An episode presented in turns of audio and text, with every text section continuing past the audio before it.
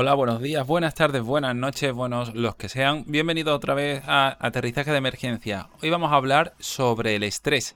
Eh, qué es, eh, qué no es, mm, por qué viene, por qué no viene, cómo gestionarlo y si se puede salir de ahí. No te vayas, empezamos.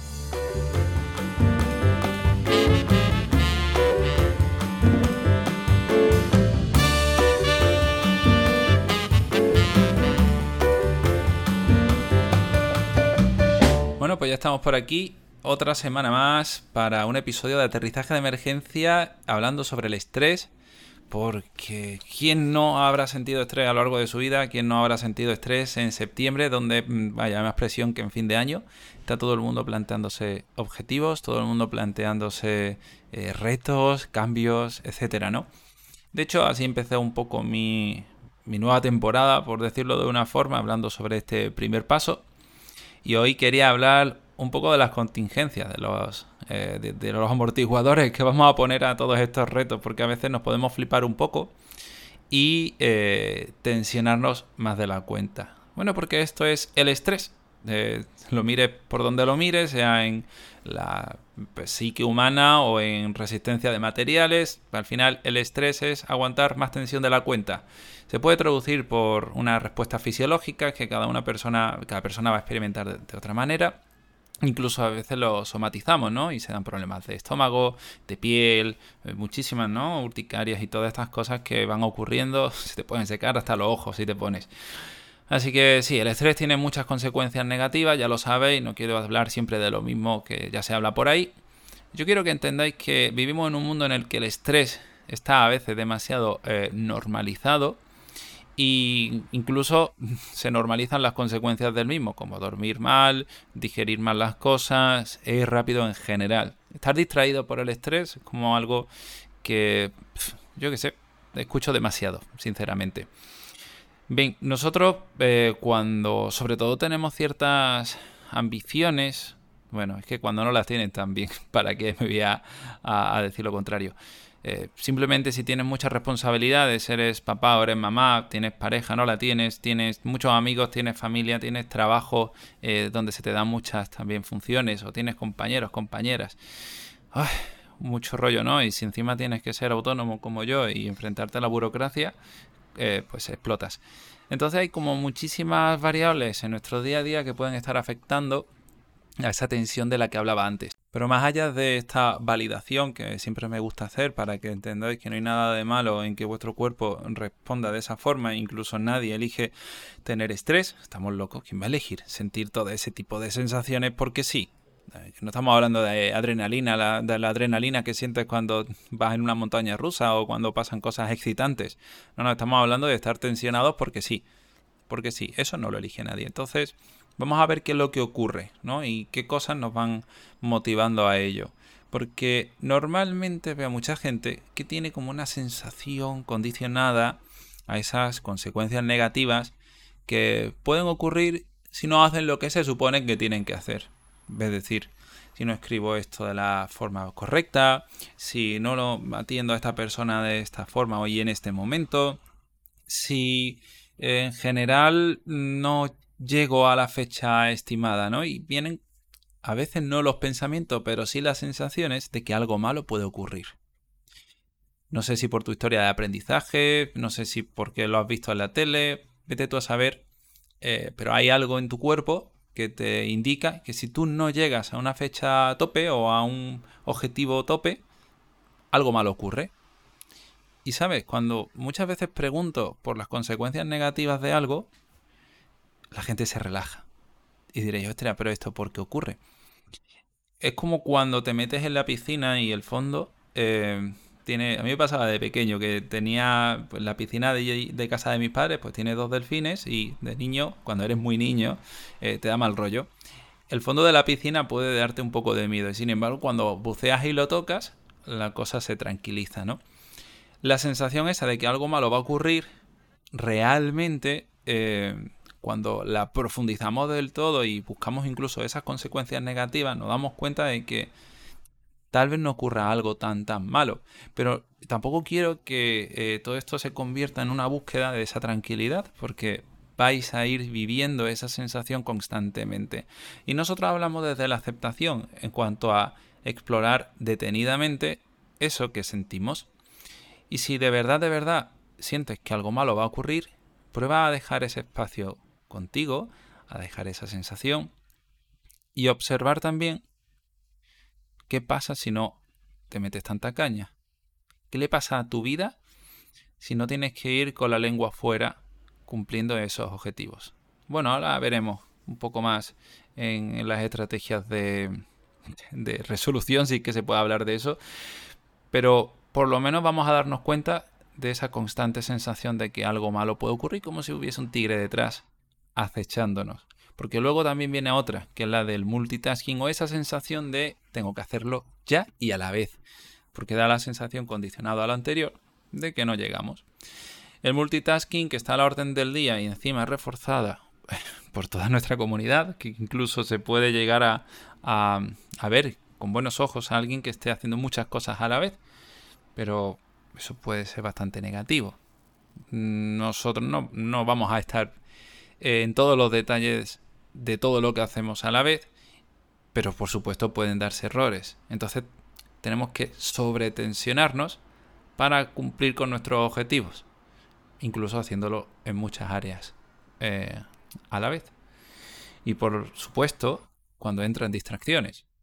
Si digamos que has llegado al punto de darte cuenta en el que eres mucho más, no productivo, porque no es esa la palabra, sino más feliz, haciendo las cosas de una en una, te centras más, te distraes menos, o incluso has aprendido a no estar centrando tu atención tanto en el no llego, puede que lo que venga a estresarte sea otra cosa, y sean las distracciones del día a día, porque alguien te llama, alguien te escribe, alguien te pide algo. Todo eso te va a estar también estresando y es normal.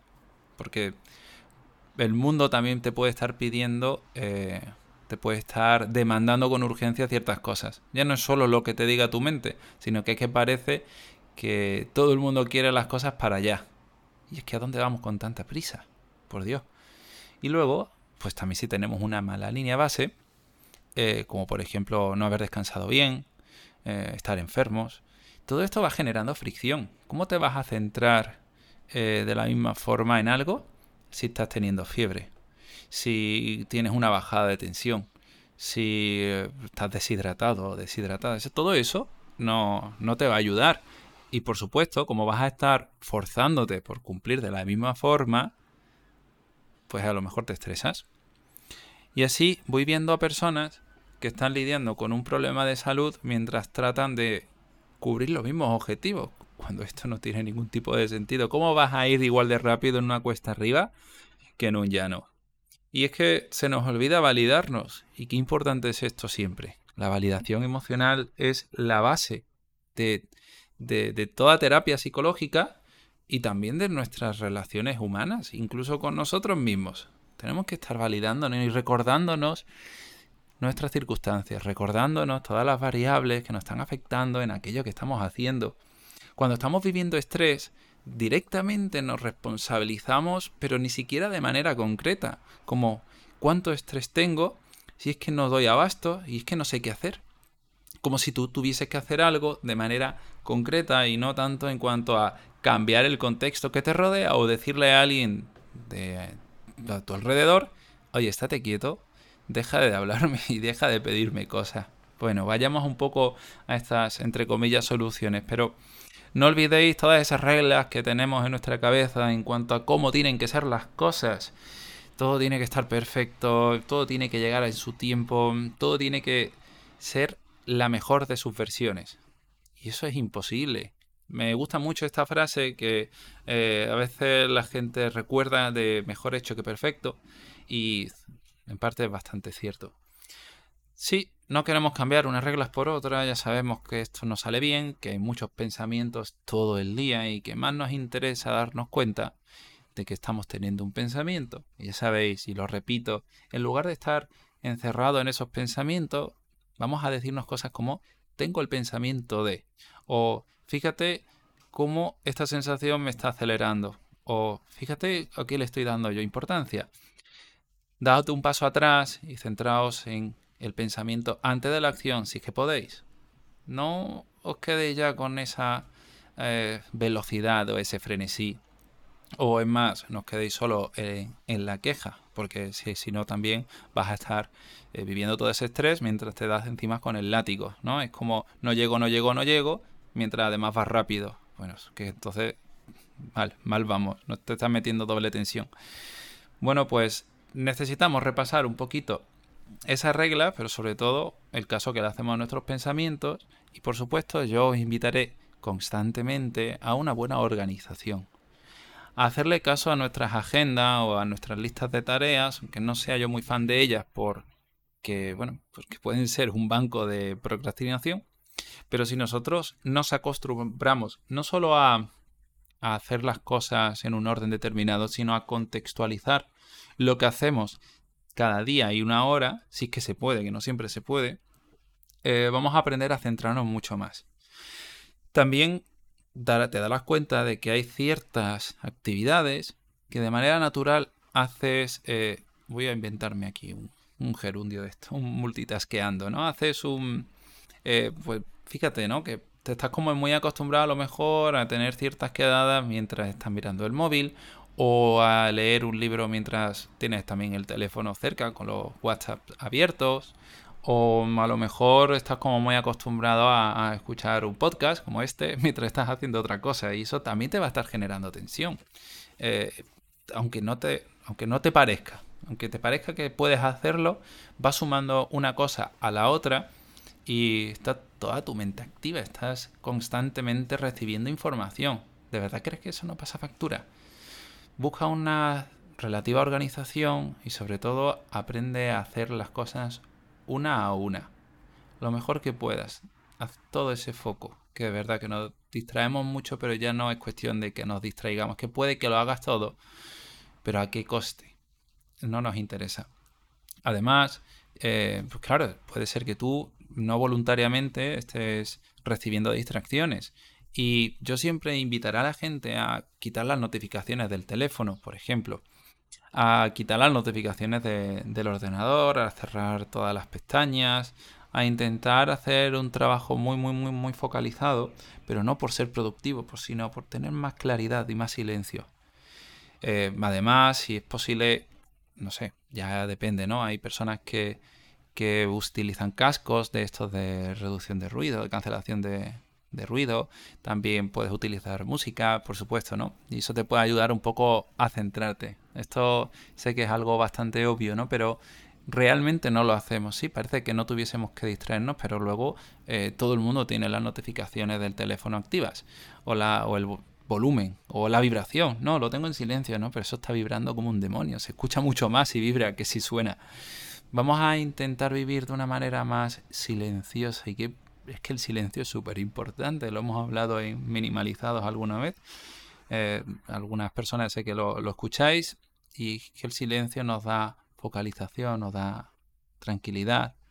Y bueno, puede gustarte también trabajar con música y, está bien, ¿no? Pero depende del ritmo de la música, puede que eso te, esté agitando.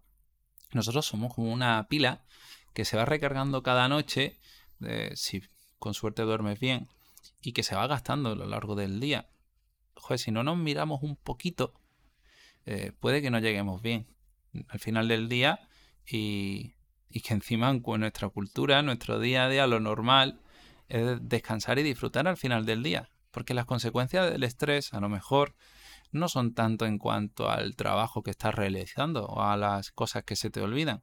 Es que a lo mejor no tienes la energía suficiente para disfrutar. ¿Qué pasa? ¿Que eso no te lo mereces? ¿Que necesitas energía solo para producir? ¿Para quedar bien en tu trabajo? Me parece a mí que estamos infravalorando la energía eh, de cara a lo mejor a tu pareja o a tu familia o a ti mismo en tus aficiones. ¿No te mereces llegar, no te mereces llegar al final del día y ver una serie con plena atención? Jugar un videojuego, o leer un libro o hacer deporte. Me parece a mí que tal vez nos estemos dejando para el último lugar. Estemos infravalorando lo sano que es tener un poco más de energía al final del día. ¿vale? Porque puede que hayas empezado este podcast escuchando, o sea, puede que hayas ido diciéndote cosas como, no, no, pero no hay consecuencias negativas, yo en realidad voy bien y tal, y luego te miras por las noches y eres un plátano. Bueno, un plátano negro de estos así chungos, ¿vale? Estás reventado, reventada en el sofá y si acaso puedes ponerte la típica serie esta de no pensar, mientras además estás mirando el teléfono, porque claro, como no tienes la energía suficiente para centrarte en la serie, procrastinas con el teléfono y al final solo te vas moviendo un poco por estímulos. Eres como un gatito al que le ponen el láser y va moviéndose, un bebé al que le van sonriendo y listo. Ningún tipo de voluntad en cuanto a tu conciencia. Ay, se te van los días uno tras otro. Y no hablemos ya, si acaso, del fin de semana, donde puede que ni llegues en condiciones como para hacer planes de los que te puedan hacer felices. Claro, imagínate tú llegar un viernes súper cansado, ¿no? De todo, todos estos días eh, con la lengua afuera y que ahora te planteen hacer una ruta de senderismo el sábado, ir a hacer surf a donde sea, o coger las bicis, o ir a una escape room, yo que sea, cualquier cosa de estas que te piden un poco más de actividad. ¿Te va a apetecer? Pues no. Y probablemente incluso digas que no a planes que te vas, a, sentir arrepentido seguramente el domingo, cuando haya pasado todo el fin de y te mires y digas, ah, pues no he hecho nada, claro. O sea que no, no infravaloremos nuestro estrés, nuestra energía, y vamos a tratar de poner medios. Porque el autocuidado, esta es mi última eh, recomendación, es fundamental. Y hablamos no solo de, esto de vigilar un poco nuestra energía, sino también, cuando hablo de energía, sabía a lo que me refiero, ¿verdad? No estoy aquí hablando de magufada. Eh, cuando hablamos de autocuidarse, estamos hablando de la alimentación, del sueño, del deporte, cuidado con los excesos de cardio, que cada vez se está demostrando más que esto no, no interesa, salvo que te guste mucho, mucho, ¿vale?